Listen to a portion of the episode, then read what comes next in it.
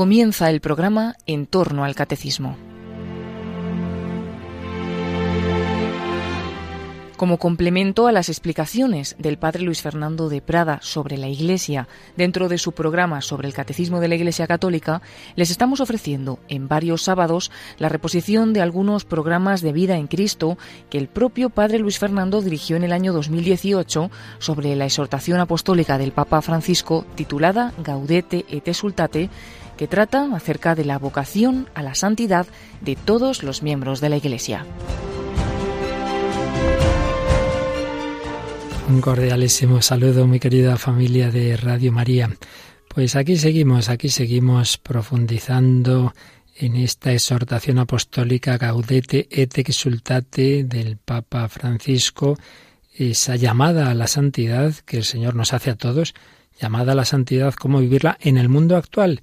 Una exhortación muy práctica que no pretende hacer una reflexión teológica que ya está hecha, pues hace mucho y muy profunda en muchos documentos del magisterio de la Iglesia, sino, bueno, partiendo de lo que ya conocemos, dar unas eh, acentuaciones y unos, unas insistencias en algunos puntos concretos para vivir esta llamada a la santidad en nuestro mundo contemporáneo.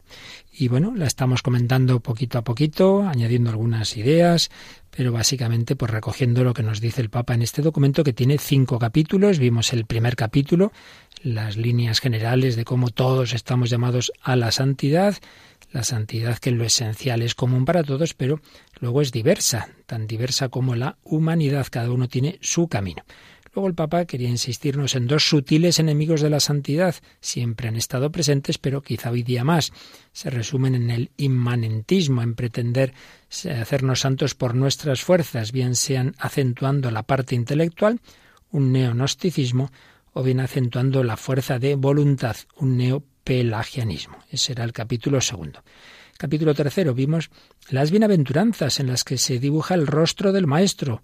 Esto es lo esencial, que es la santidad. Bueno, pues dejar que Cristo viva en mí. No soy yo quien vive, es Cristo quien vive en mí. Y Cristo vive en mí con sus actitudes, las actitudes de su corazón, que son las que se reflejan en las bienaventuranzas. La santidad es ser pobre en el corazón, reaccionar con humilde mansedumbre, saber llorar con los demás, buscar la justicia con hambre y sed, mirar y actuar con misericordia, mantener el corazón limpio de todo lo que mancha el amor, sembrar paz a nuestro alrededor y aceptar cada día el camino del Evangelio, aunque esto nos traiga problemas y persecuciones. Y la bienaventuranza de la misericordia, de saber ser misericordiosos, bienaventurados los misericordiosos, porque ellos alcanzarán misericordia, la desarrollaba el Papa con el capítulo 25 del Evangelio de San Mateo. Tuve hambre, me disteis de comer, tuve sed, me disteis de beber. Todo esto es lo que él llamaba el protocolo, el protocolo con el que seremos juzgados el día del juicio final. Llegábamos así al capítulo cuarto. Algunos signos de santidad, cinco grandes expresiones de amor a Dios y al prójimo que el Papa considera particularmente importantes en el mundo de hoy. No que sean las más importantes en sí mismos, sino que le parece que hoy día tenemos que fijarnos particularmente en ellas. En ese capítulo estábamos, enseguida vamos a él, pero recordemos que queda un quinto capítulo, combate, vigilancia y discernimiento, porque todo esto hay que vivirlo, pues no así ingenuamente, como si todo fuera fácil y solamente dependiera de nosotros, sino saber que estamos en un mundo en el que vamos contra corriente, contra el espíritu mundano, pero también contra Satanás, que existe, el maligno, y contra nuestras propias tendencias desordenadas. En definitiva, lo que tradicionalmente llamábamos los enemigos del alma, mundo, demonio y carne. Pues bien, estamos en ese capítulo cuarto, cinco expresiones particularmente importantes de la llamada a la santidad en el mundo de hoy que el Papa ha querido recordarnos. El día pasado veíamos la primera de esas expresiones o signos de santidad, perseverancia, paciencia y mansedumbre. No podemos pretender la santidad, pues una temporadita y luego me he cansado. No, no perseverancia, paciencia. En la vida hay que sufrir de nosotros mismos, de los demás, de, enfermedades, de problemas, de dificultades, perseverancia, paciencia y mansedumbre. No reaccionar de mala manera a las dificultades externas o a los demás, pues así a grito pelado, sino con mansedumbre. Segunda actitud de la que enseguida vamos a hablar, la alegría y el sentido del humor. En tercer lugar, audacia y fervor. No seamos apocados para las cosas del Señor. Hay que ser lanzados, hay que tener parresía, es decir, audacia, empuje evangelizador. En cuarto lugar, todo esto hay que vivirlo en comunidad, en mayor o menor medida, de una forma o de otra, dependiendo de la vocación de cada uno, pero siempre esa acentuación comunitaria. Y en quinto lugar, oración constante. Sin oración no podemos vivir nada. Pues bien, vamos con el segundo de estos signos de santidad. La santidad implica siempre, y hoy día el Papa pues quiere insistir en ello, alegría e incluso sentido del humor. En Radio María hemos hablado mucho de esto, Mm, dedicamos varios programas de vida en Cristo a la alegría, a la tristeza, a la depresión y de hecho tenemos un, un CD o DVD, no me acuerdo ahora bien, en el que están recopiladas muchas de esas charlas, eh, no solo de los programas de un servidor sobre este tema, sino otras conferencias de varios autores sobre la alegría. Por ello algunas cosas las repetiremos, pero no importa, porque realmente es un punto muy importante. Vamos en primer lugar a ver qué nos dice el Papa en esta exhortación a partir del número 122. Dice lo siguiente, que lo que ha estado explicando hasta ese momento sobre la perseverancia, la paciencia, la mansedumbre, en fin, todo lo que habíamos en días anteriores, no implica un espíritu apocado, tristón, agriado, melancólico o un bajo perfil sin energía.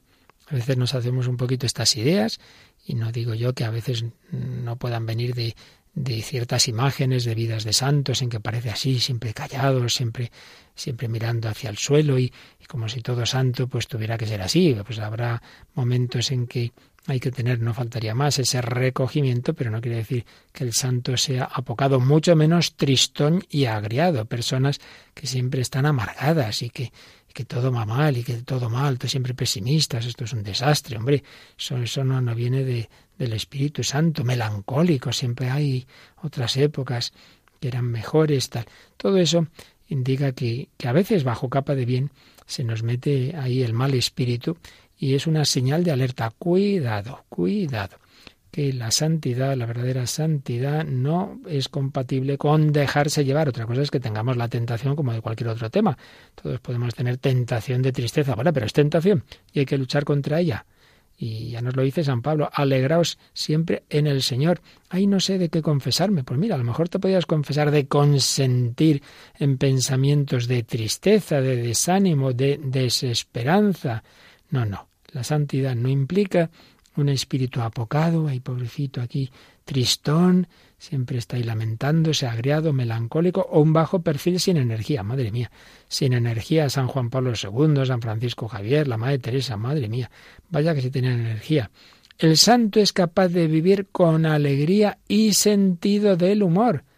El santo es capaz de vivir con alegría y sentido del humor sin perder el realismo. No, no, ya sabemos que hay mucho mal en el mundo, claro, si una cosa no quita la otra. Anda que no vio sufrimiento y, y males de todo tipo la Madre Teresa o Juan Pablo II. Vamos, Carol Buitigua desde, desde pequeño conoció el sufrimiento y no perdió la alegría, la esperanza, incluso el sentido del humor. Recuerdo su gran en jefe de gabinete de prensa durante tantos años, doctor Navarro Valls, que le llamaba la atención ese sentido del humor que mantuvo incluso pues al final con tanta enfermedad y tantos problemas, pero siempre eh, tenía alguna salida así de sentido del humor que no lo perdía en, en ninguna de esas circunstancias. Sigue diciendo el Papa que ser cristianos es gozo en el Espíritu Santo, una expresión de San Pablo en su carta a los romanos. Gozo, gozo en el Espíritu Santo. ¿Por qué? Y el por qué lo explica con Santo Tomás de Aquino, el gran doctor de la Iglesia, que decía que al amor de caridad le sigue necesariamente el gozo, pues todo amante se goza en la unión con el amado. Es decir, la verdadera caridad, el verdadero amor implica el gozo, porque es verdad que, cuando alguien realmente es amado y ama, pues eso siempre implica gozo. Todo amante se goza en la unión con el amado. Por tanto, si uno tiene amor de Dios, si uno va en el camino de la santidad, tiene por tanto caridad, pues entonces tiene gozo seguro, sin ninguna duda. La consecuencia de la caridad es el gozo. Hemos recibido la hermosura de su palabra y la abrazamos, dice San Pablo, en medio de una gran tribulación con la alegría del Espíritu Santo. cuando escribe a los tesalonicenses, habla de momentos de gran tribulación en las que, sin embargo, tuvo la alegría del Espíritu Santo. Y dice el Papa Francisco, si dejamos que el Señor nos saque de nuestro caparazón y nos cambie la vida, entonces podremos hacer realidad lo que pedía San Pablo. Alegraos siempre en el Señor. Os lo repito, alegraos. Es un mandato del Señor, es palabra de Dios a través de San Pablo a los filipenses. Lo leemos siempre este texto en el tercer domingo de Adviento. Alegraos siempre en el Señor. Os lo repito, alegraos. El gozo es consecuencia del amor, del amor de caridad. Y a continuación, el número 123, el Papa hace un resumen muy resumido, obviamente son unos pequeños números de, de la exhortación en los que va recorriendo pues lo que algo de lo que dijo Jesús, la Virgen, en fin, unas cuantas pinceladas sobre la teología, diríamos, de la alegría. En primer lugar, en el 123 dice que los profetas, por tanto, Antiguo Testamento, antes de Jesús, los profetas anunciaban ese tiempo de Jesús como una revelación de la alegría. Dice Isaías, gritad jubilosos. Isaías 12, 6. Y en el 49, súbete a un monte elevado, heraldo de Sión. Alza fuerte la voz, heraldo de Jerusalén. ¿Y por qué hay que subir? Porque hay que alzar fuerte la voz. Hay que romper a cantar montañas, porque el Señor consuela a su pueblo y se compadece de los desamparados. Más claro todavía en Zacarías 9:9, salta de gozo Sión, alégrate Jerusalén, mira que viene tu rey, justo y triunfador. Y no olvidemos una frase preciosa que está en el profeta Nehemías. No os pongáis tristes, el gozo del Señor es vuestra fuerza. Nehemías 8:10, el gozo del Señor es vuestra fuerza, el gozo en el Señor es vuestra fortaleza. También hay traducciones que lo dicen así.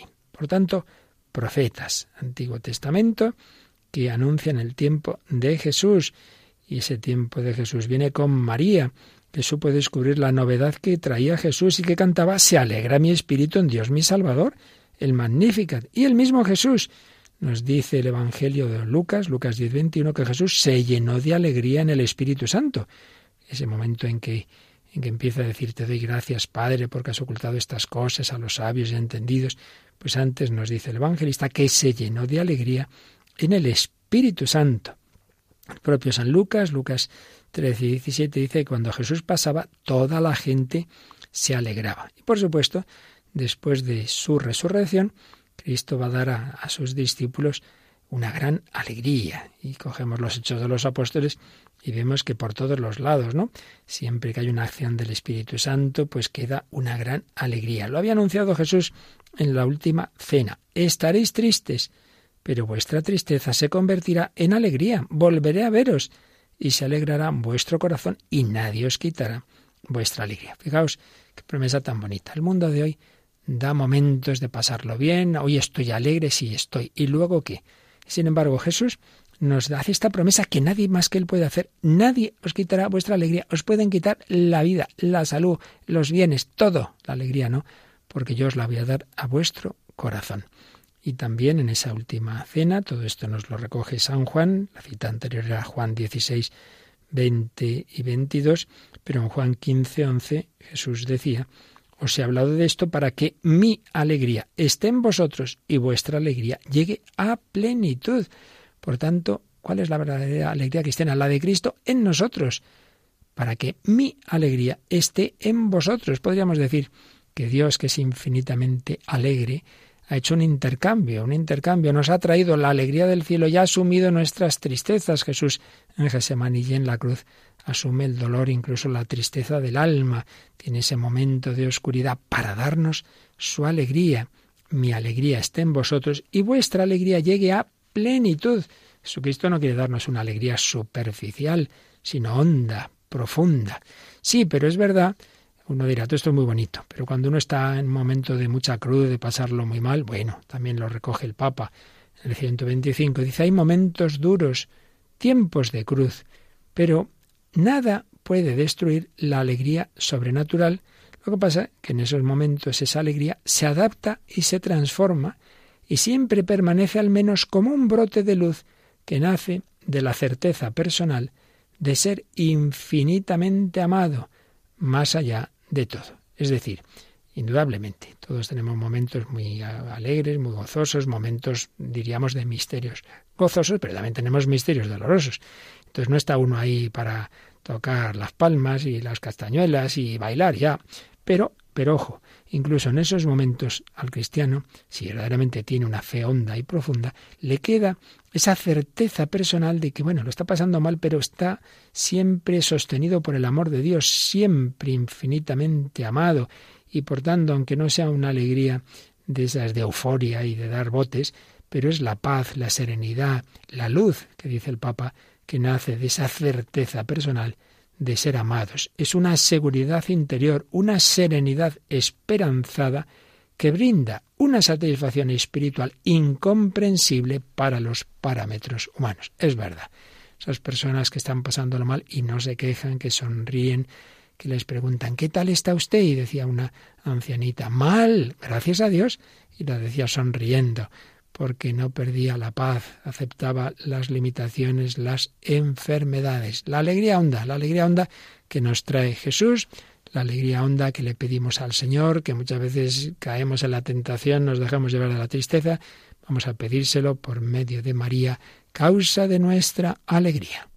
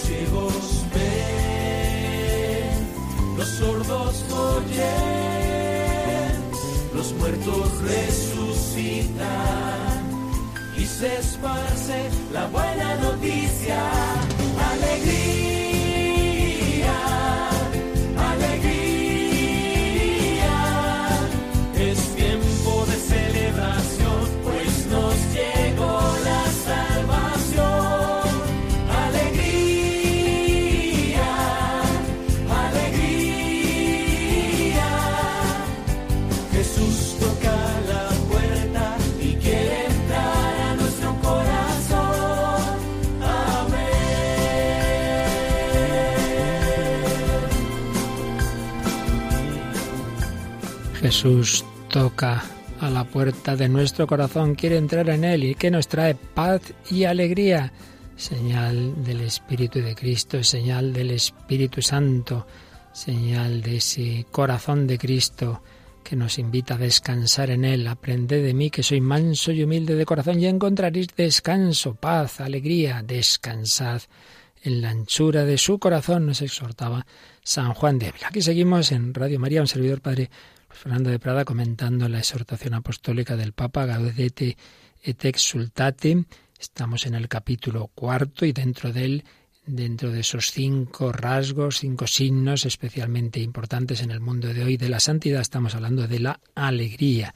La alegría, pero más aún, dice el Papa Francisco en el número 126 de esta exhortación, que ordinariamente la alegría cristiana está acompañada del sentido del humor, del sentido del humor, tan destacado en algunos santos como Santo Tomás Moro, San Vicente de Paul o San Felipe Neri. Obviamente, esto es un tema ya, digamos, más eh, circunstancial, que depende también del temperamento de cada uno. Hay personas que de por sí son humoristas, otras que no, pero más allá de eso, aquí se trata de relativizar las cosas, de, de reírnos de nosotros mismos.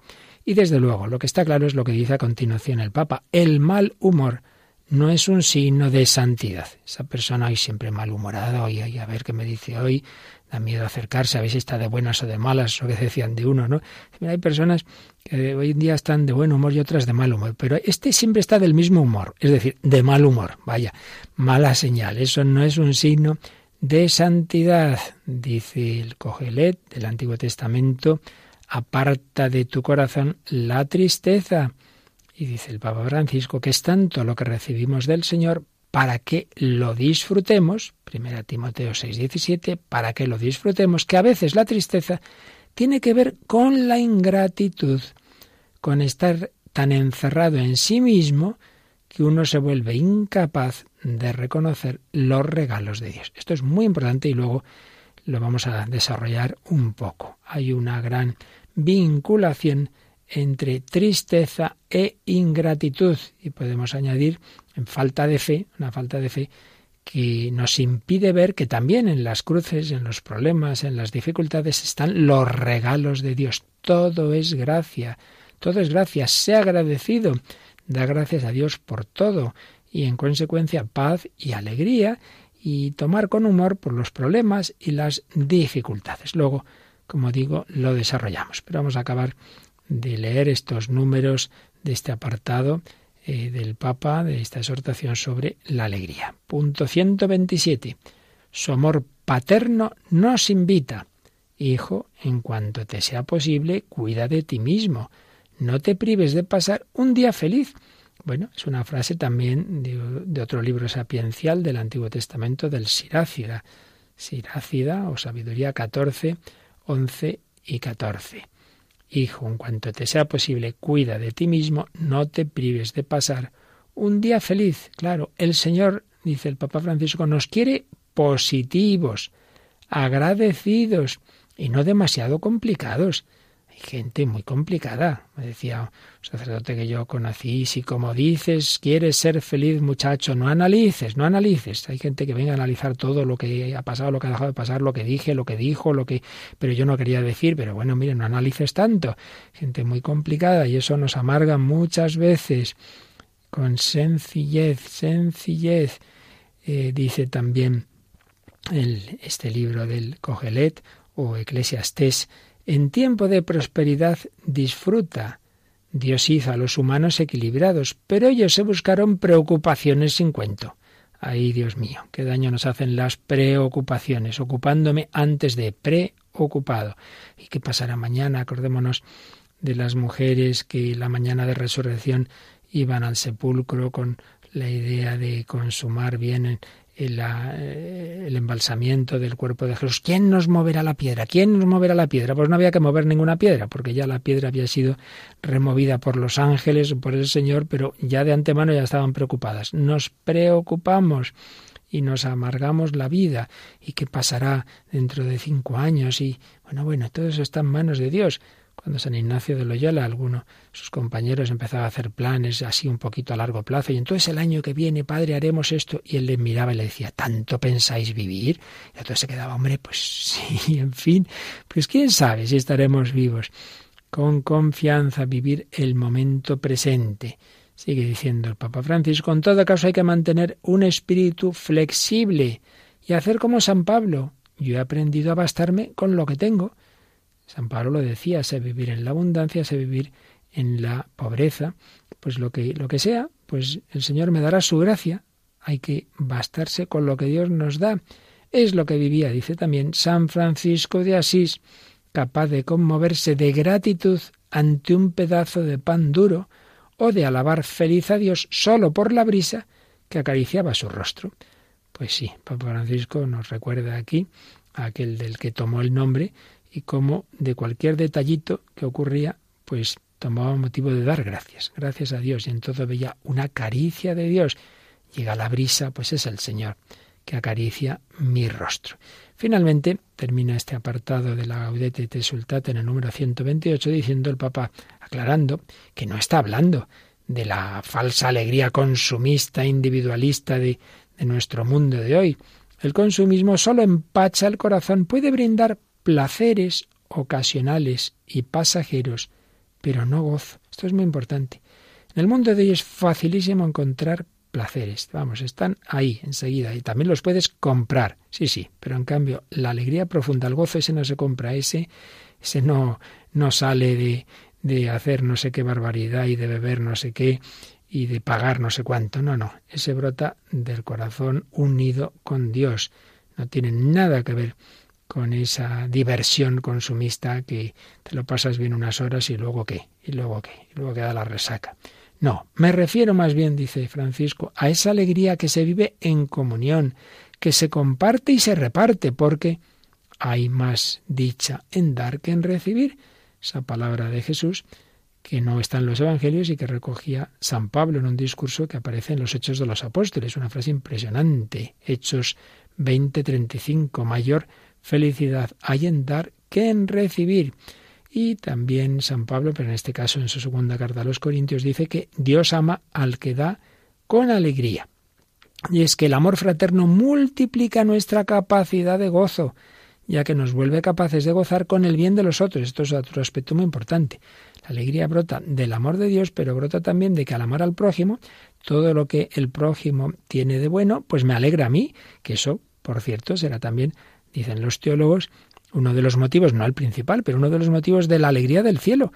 Primero se disfruta de contemplar a Dios, de estar con Él, la Santísima Trinidad, con la Virgen, pero también de estar con los demás y de que los demás son felices, pues yo soy feliz de que los demás sean felices, al revés de que lo que tantas veces nos pasa aquí, que por la envidia, pues a uno le fastidia la alegría de los demás. No, el amor nos lleva a gozar de lo que recibimos y de lo que reciben los demás.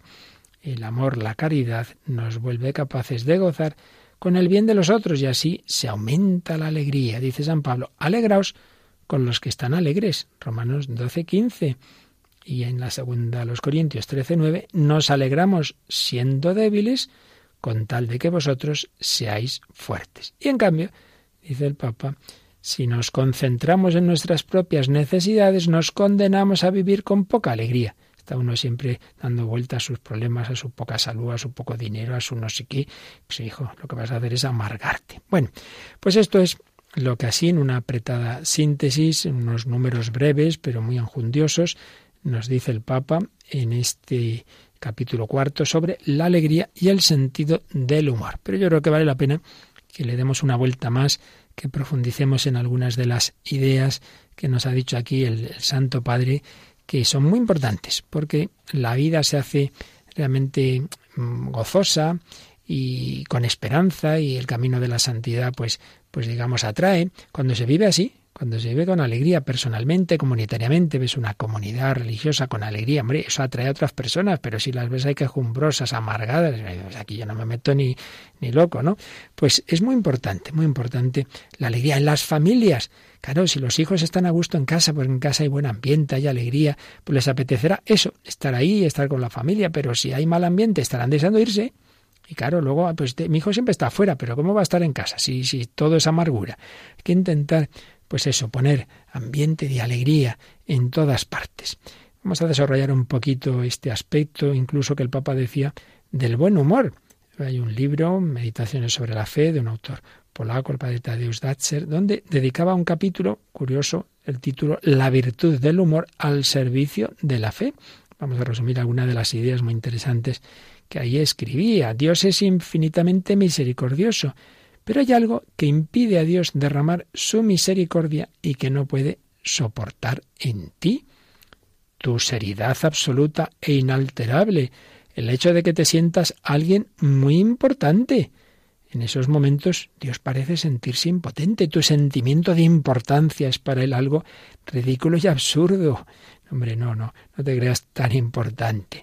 Ese sentimiento de la propia importancia se opone en buena medida la virtud, entre comillas, del humor, que es muy necesaria. El buen humor, en el fondo, mm, es algo más profundo de lo que parece. ¿eh? Es una visión del mundo a través de la lente, de lo absurdo, nos han enseñado pues santos como Santo Tomás Moro y literatos como Chesterton, C.S. Lewis y otros que, veían que realmente el, buen humor tiene un, valor religioso, un recurso religioso al servicio de la fe, ciertamente, porque hay un peligro grande que incluso llegó a estar en, en los límites de la herejía, el jansenismo, el jansenismo que estuvo eh, muy presente, sobre todo en la Francia del siglo XVII, pues acentuaba mucho todo lo negativo, una visión pesimista de la naturaleza humana.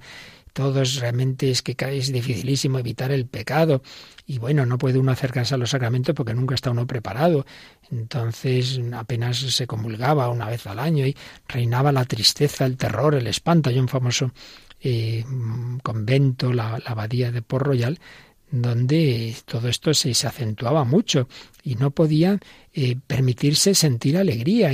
Incluso eh, una superiora en que, que, prohibió a las discípulas reír. Fijaos que distinto a los conventos cuando uno va y ve a las monjas siempre sonrientes, pues no, no se prohibía reír, estaba mal visto la sonrisa, porque no, no, la vida hay que tomársela en serio y hay mucho pecado, y que hacer mucha penitencia, sí, sí, todo eso está muy bien, pero eso no quiere decir que, lo vivamos así con, con tristeza y, y con mal humor, no, no, no. La fe cristiana se expresa en la alegría por haber descubierto el amor personal de Dios. Y la fe y la esperanza pues eliminan esa actitud de fatalismo dramático que tantas veces tenemos, oh, qué desastre, yo no sirvo para nada, todo está mal, la iglesia está mal, hombre. Muchas veces somos así, muy, muy negativos. Fe y esperanza nos, nos hacen eh, tener ese, esa actitud positiva de reconocer los dones de Dios y hace que también tú mismo te veas con cierta ironía, que no te trates con demasiada seriedad, hombre, relativízate, ríete, ríete de ti mismo, que, no eres tan, tan importante, ¿verdad? Que las cosas no son así de, de trágicas como tantas veces ves. La virtud del humor te permitirá combatir el veneno de la tristeza, que en cambio Satanás es lo que quiere meter en tu alma. Pero no, tú mira al Señor y déjate de mirarte tanto a ti mismo.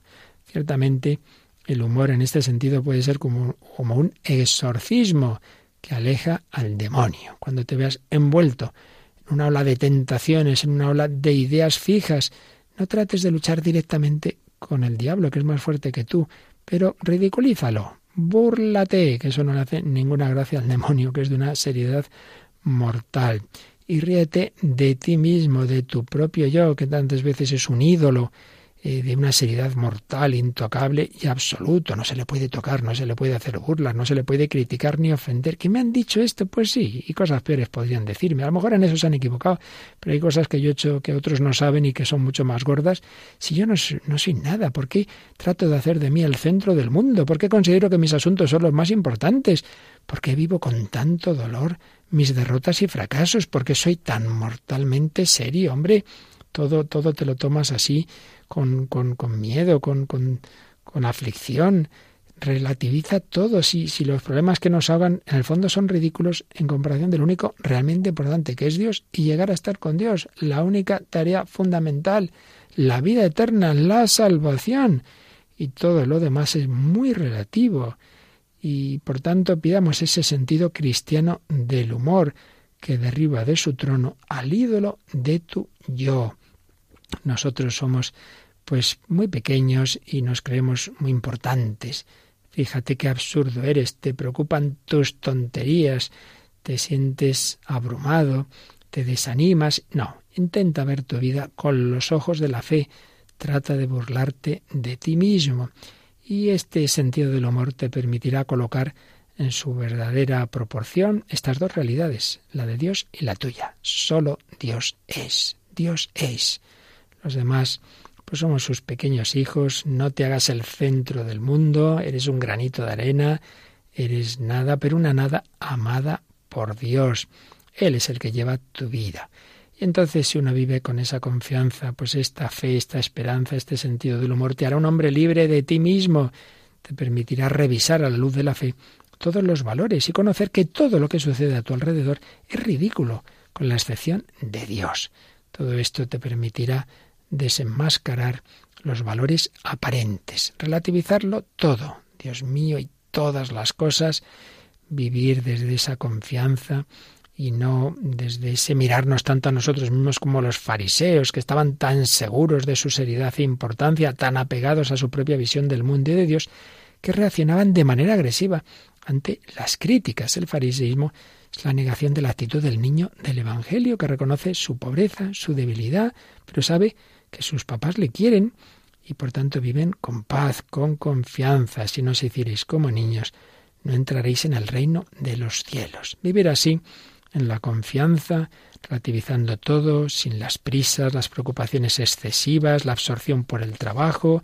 Tú mira al Señor. Y no pasa nada por los, los problemas, los fracasos, las derrotas. No, no son catástrofes, hombre. Eh, al revés, pueden ser camino muy bueno para elevarte hacia Dios, para lo único importante. Muchos de los pecados que cometemos contra nuestros hermanos provienen de que nos sentimos enseguida ofendidos y lastimados porque somos muy sensibles. Bueno, pues a todos los susceptibles e hipersensibles les es muy conveniente el sentido del humor. Que, que me han dicho esto, lo otro, y cosas peores, riámonos. Solo hay una realidad de la que no es lícito burlarse, que es Dios. Pero ríete de ti mismo, trata de imitar a Dios que debe tener un sentido del humor muy grande, porque fíjate que te ha elegido a ti y a mí como colaboradores de su obra. Pero vaya, qué, qué cosas tiene el Señor que nos elige a nosotros, ¿verdad? Tan pobres y tan débiles. Pues vamos a pedírselo esto al que llaman el patrón del buen humor, Santo Tomás Moro. Ya sabéis lo que se cuenta de él, que cuando subía al cadalso, eh, a donde le iban a cortar la cabeza, le dice al, al, al soldado que estaba ahí y al verdugo que iba a hacerlo dice, ¿me puede usted ayudar a subir? Que para bajar ya me las apañaría yo solo. Hasta en ese momento, haciendo bromas. Bueno, pues iba con Dios, iba al cielo, no hay nada mejor. Ya le había escrito a su, a su hija Margarita que lo que Dios permita en nuestra vida. Pues vamos a pedírselo, vamos a pedir esa alegría, siempre alegres en el Señor, vamos a pedir que nos dé el Señor esa relativización de todos los problemas, de todos los males, que nos dé una esperanza firme para estar siempre alegres.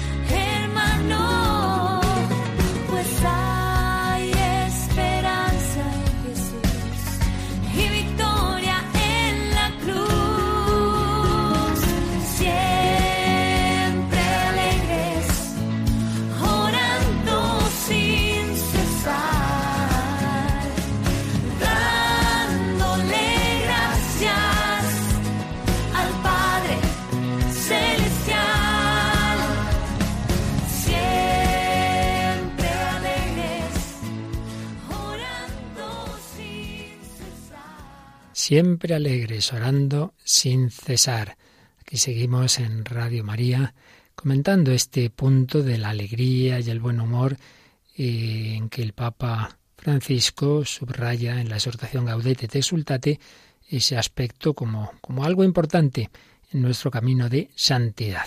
Hemos visto lo que nos ha dicho en esos números, estábamos comentando un poco ese aspecto del buen humor, siguiendo a Tadeusz Daxer. Añadamos algo más. Concretamente, me parece muy importante esto que el Papa señalaba de la unión que hay entre poca fe, desagradecimiento, queja y tristeza.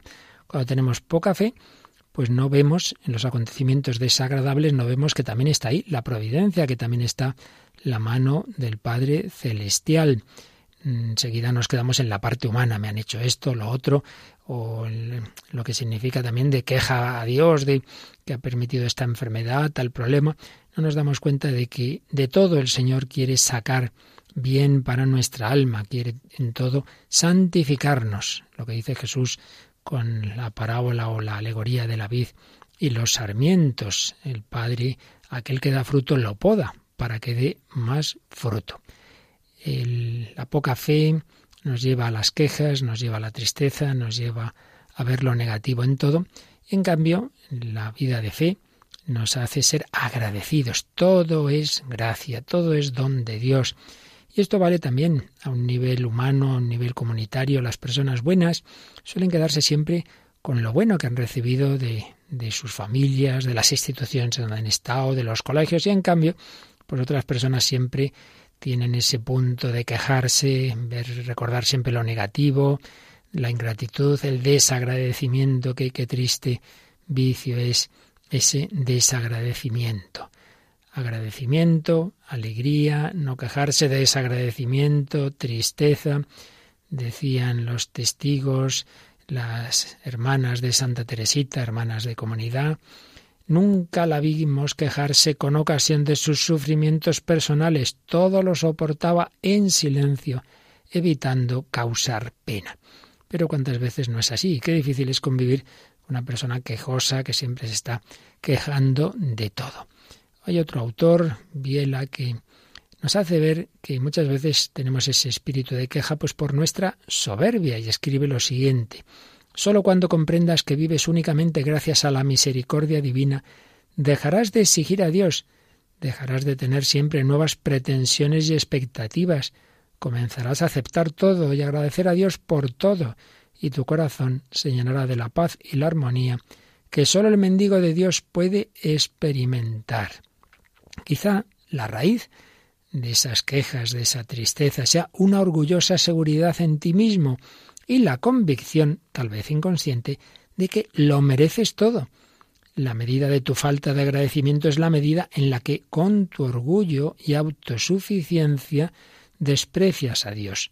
Apoyado en el trono de tu falso reino, no ves la necesidad de abrirte sin límite ante aquel que, aun siendo el único verdadero rey, llama a tu puerta como un mendigo. Pues sí, la tristeza, sin duda, en muchos casos viene del hecho de que el hombre cree que tiene derecho a un mundo mejor, más agradable. Entonces, claro, como el mundo nunca es como a mí me gustaría y no me tratan como yo me pienso que me deberían tratar, pues ahí viene esa melancolía que hunde sus raíces en un modo de ser pretencioso, descontentadizo, personas que están en un estado de constante irritación, inconformidad con el destino. Esas personas son gente triste que encuentra hostilidad en todas partes y parece no darse cuenta de lo infundado de sus quejas.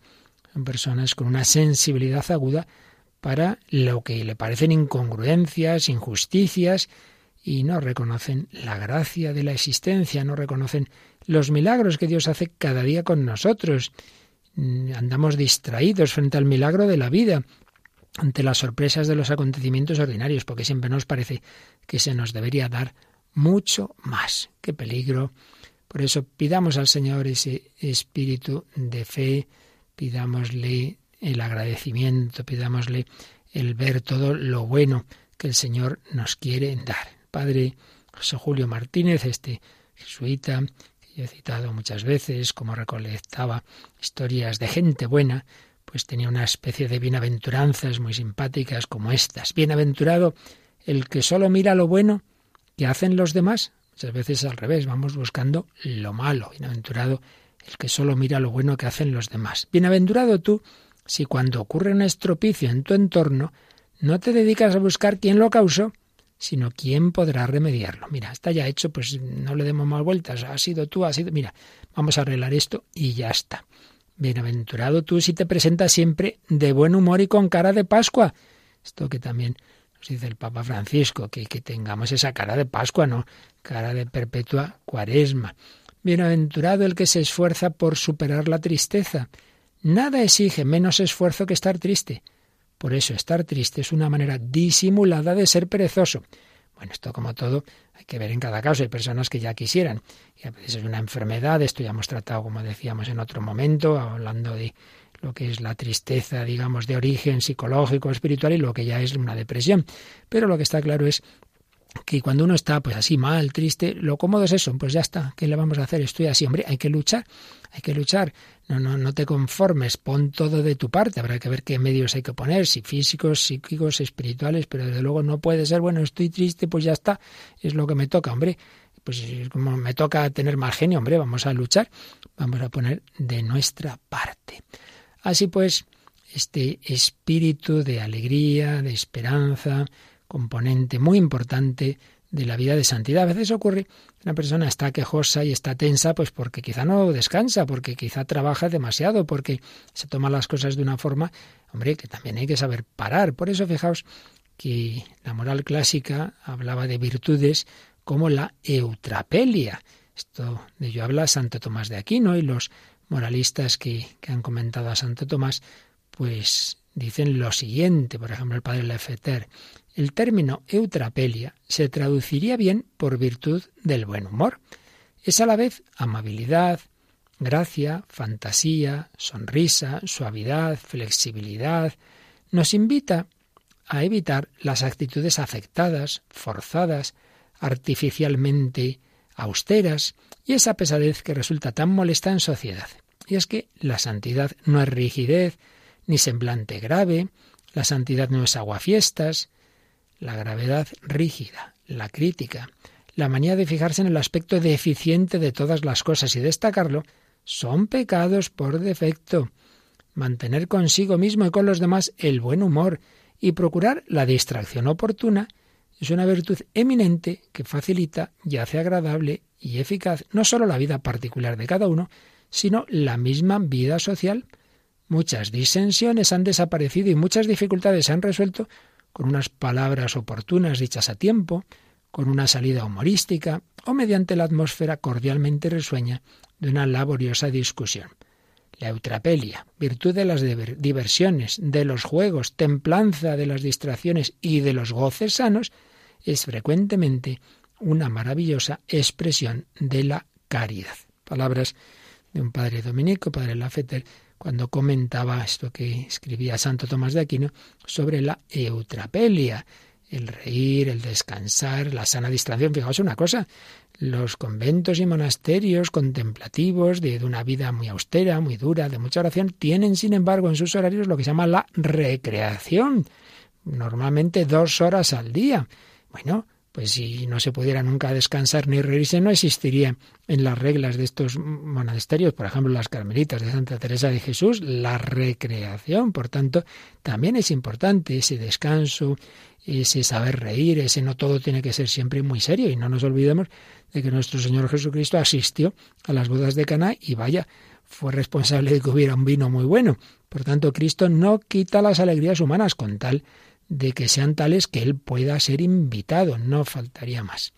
Así pues, también en este sentido, alegría, no sólo la más profunda interior, por supuesto, que brota de la unión con Dios, sino también en ese trato de unos con otros y precisamente de una carmelita como era Santa Teresita del Niño Jesús, decían también sus hermanas de comunidad, Poseía un particular talento para mover a risa a las hermanas en sus tristezas. Se ocupaba en ello con su aire amable, su buena gracia y su sonrisa llena de afecto. Otra decía, era el encanto de nuestras recreaciones. Me decía que hay que ir a la recreación no para recrearse, sino para recrear a las demás. Allí, tal vez más que en otras partes, encontramos ocasiones para renunciarnos a nosotros mismos y practicar la caridad. Haceos agradable a todas. No lo conseguiréis sino renunciando a vos misma. Eran consejos que Teresita, como ayudante de la maestra de novicias, había dado a alguna de las novicias. Y hablando de ella, un gran tratadista de vida espiritual y vida religiosa, el padre Filipón, escribía A veces hay en las comunidades religiosas temperamentos austeros o sombríos, a quienes parece excesiva la legítima expansión prevista por los fundadores y ratificada por la Iglesia. Predican la soledad y sueñan para los demás el aislamiento del desierto. En esa huida misántropa de los hombres hay con frecuencia un secreto egoísmo. Un rostro amable es una limosna espiritual que refleja la sonrisa de Dios. Y a ciertas horas, cuando hay que dominar los propios cuidados y las íntimas crucifixiones, sonreír es un acto heroico, una de las formas más auténticas de la caridad. Por eso, añado yo y recuerdo cómo nuestro querido ya fallecido padre eh, Luis María Mendizábal decía que él canonizaría a una persona que supiera que hubiera sonreído siempre, no solo en los momentos que todo iba bien, claro, sino en los momentos difíciles, de oscuridad, de cruces, de problemas. Una persona que siempre sonríe, pues ahí indica es una caridad muchas veces heroica. Y del padre Sebrier se decía, la gente encontraba que vivir con él resultaba agradable. No era el hombre suspicaz, que siempre está husmeando lo malo, severo y sombrío, como un reproche viviente. Hay personas que son así, a ver hoy de qué me van a regañar. No, sino ese estilo positivo de animar, lo cual no quiere decir que hay veces que hay que hacer corrección fraterna, claro que sí, pero con esa sonrisa, decía José Luis Martín Descalzo, que todo se puede decir, pero con, dependiendo de con qué cara se dice. Si lo dices con una cara ahí de león herido, pues mal asunto, ¿verdad? En fin, que este punto que hemos recordado hoy de la exhortación Gaudete et Exultate, la alegría y el buen humor es muy importante para que realmente la santidad la vayamos viviendo personalmente y la hagamos agradable y simpática y atractiva a los demás, porque si la gente piensa que ser santo es ser antipático y tener mal humor, pues hombre, nadie querrá vivir este, este camino de la santidad. Termino recordando una cosa también simpática. Nuestro querido padre Manuel Horta, cuando era director de una revista, Reino de Cristo, escribió una vez una especie de editorial, digamos, con un título bastante peculiar, Jaculatoria laica. ¿Y cuál era la jaculatoria laica? Pues el decir dos palabritas. ¿Y qué? ¿Cómo que y qué? Bueno, pues lo tomaba de cuando en el último evangelio, en el de San Juan, eh, San Pedro le dice a Jesús, bueno, a mí ya me has dicho lo que va a pasar con mi vida. ¿Y este? A propósito de San Juan, ¿y este? ¿Y este qué? Y entonces Jesús le dice, tú sígueme. ¿A ti qué te importa lo que yo haga con Juan? ¿A ti qué? ¿A ti qué? Bueno, y de ahí toma el ¿y qué? ¿Y qué? ¿Que me encuentro bien o incluso eufórico? ¿Y qué? ¿Que me encuentro desanimado o triste? ¿Y qué? ¿Acaso soy tan importante para que eso cambie mucho las cosas? Por encontrarme mal, ¿dejará por eso de predicarse el Evangelio en todo el mundo? ¿Dejará la Iglesia de santificar a sus hijos? ¿Dejarán los mártires de confesar valientemente la fe? Por encontrarme bien, ¿acaso daré más gloria a Dios? ¿Por sentirme justo o pecador lo seré realmente más a los ojos de quien sondea el corazón de los hombres? Esta pequeña arma espiritual también nos servirá para tomar mejor conciencia de que Dios sigue siendo bueno y muy bueno, aunque a mí me vayan mal las cosas, que su misericordia no depende de mi prosperidad, que su santidad no depende de mi justicia, que su salvación no depende de mi bienestar material o psicológico, y que por tanto nada, absolutamente nada importante cambia porque yo me encuentre mejor o peor. Esta jaculatoria es un arma de bolsillo que se puede llevar a cualquier batalla. Será nuestro recurso secreto. Y terminaba este artículo pues con una simpática ironía. No me pregunten cuántas indulgencias tiene concedidas la repetición de mi jaculatoria, porque no lo sé. Probablemente no tiene ninguna, pero ¿y qué? Pero ¿y qué? Pues pidamos al Señor relativizar así todas las cosas que nos tantas veces nos preocupan, que nos agobian. Lo importante es que Dios es Dios, lo importante es darle gloria, lo importante es que Él nos quiere, que Él nos ama, vivir así con paz y con alegría. Finaliza en Radio María en torno al catecismo y en los últimos sábados, como complemento a la explicación del padre Luis Fernando de Prada sobre la Iglesia dentro de su programa del Catecismo de la Iglesia Católica, les estamos ofreciendo la reposición de algunos programas de vida en Cristo que el propio padre Luis Fernando dirigió en el año 2018 sobre la exhortación apostólica del Papa Francisco titulada Gaudete et Exultate, que trata sobre la vocación a la santidad de todos los miembros de la Iglesia. Bye.